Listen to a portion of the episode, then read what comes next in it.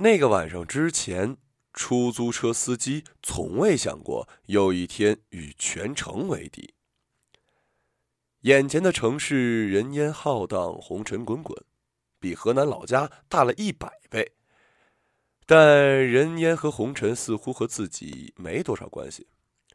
上班时，城市就是出租车这么大；下班了，城市就是出租屋那么大。是的，他不过是把自己出租在此地，整个城市能掌握的只有手上的方向盘。在那个下雨的晚上，司机接到了最后一个乘客，是一个下班的女编辑。女编辑总是在夜里十二点走出报社，伸手拦车，在十五块钱的夜色里穿行回到公寓。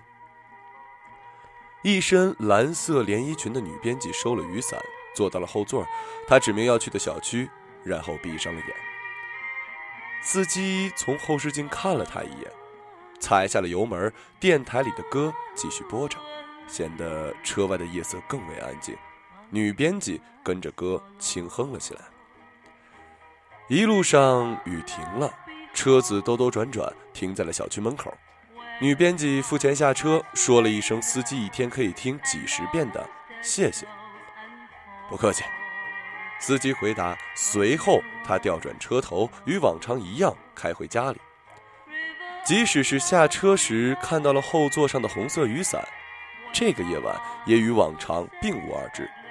车上不时发现乘客的遗失，简直和这个城市的雨季一样不可避免。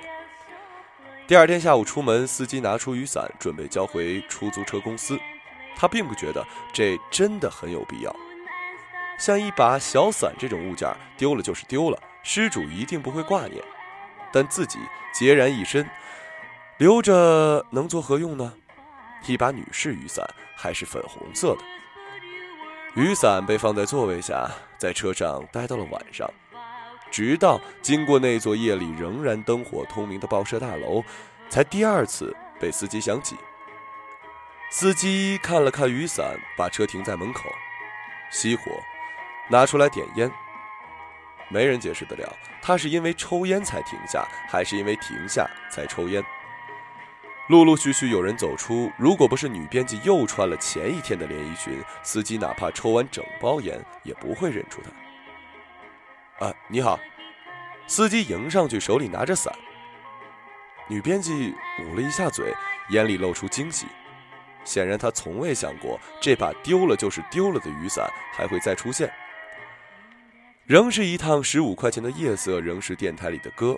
比起前一晚，女编辑只是嘘寒地问了问司机是哪儿人，得到回答之后，笑称自己已经听出了他的口音。因为在后视镜多看了几眼，第三天晚上，司机行至报社大楼的时候，认出女编辑已经不需要借助连衣裙了。他停在远处，看见女编辑下楼，恰好开了过去。女编辑拦了上车，报了地址。夜色如迷，即使司机开口回头，他也未必知道还是那个司机。故事才算开始了。自此以后，司机每每算好了时间，躲在报社门口，恰好处被女编辑拦住。他计算精准，从未失手。一个月过去了，司机得出了许多规律，比如女编辑周五、周六不上班，比如女编辑偏爱蓝色连衣裙。比如女编辑上了车就闭嘴，跟着电台哼歌。这些规律似乎让他和这座城市多了一些关系，但又似乎仅此而已。他只是把自己出租给了这个城市，赚一点钱，或许就回老家。回了老家，许多年后，他或许就忘了，或许不会忘自己曾经守候一个喜欢哼歌的女乘客，就像守候过一座城市。故事总该有变化，不然就讲不下去了。第二个月的这天晚上，女编辑下了楼，并未抬手拦车，而是径直走向双闪的另一辆出租车，上前一看车牌，再看一眼手机。蹩脚的剧情就是这样：出租车司机远远地跟在车后，看着自己车上滴滴作响的手机，明白了自己动作再快，也快不过打车软件。一个又一个的轿车信息响起来，司机听了有些心烦意乱，一个也没理会。第二个路口，司机再也没跟下去，他拐了相反的弯儿。他和这个城市维持了一个月的似乎仅此而已的联系，果然仅此而已了。故事要结束了。第二天晚上又接近十二点，司机徘徊于几个路口，习惯性的守在报社门口，手机上不时响起叫车声。司机抽着烟，凝神屏息，盯着手机分辨一个个女生。他相信，当女编辑声音响起，自己是可以听得出来的。他已经听了她哼一个月的歌。自今晚起，他要与整个城市的司机抢单，哪怕。仅此而已。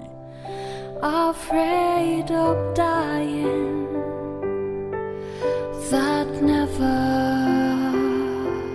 learns to leave.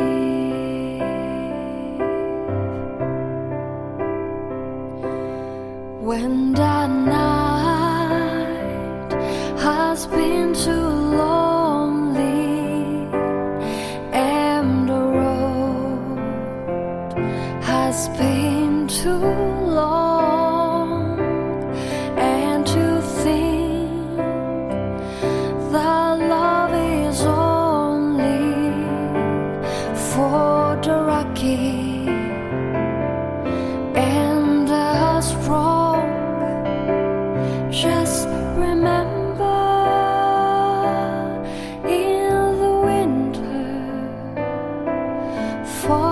beneath the bitter snows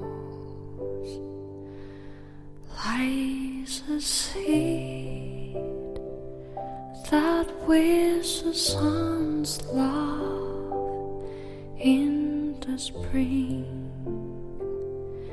becomes so low.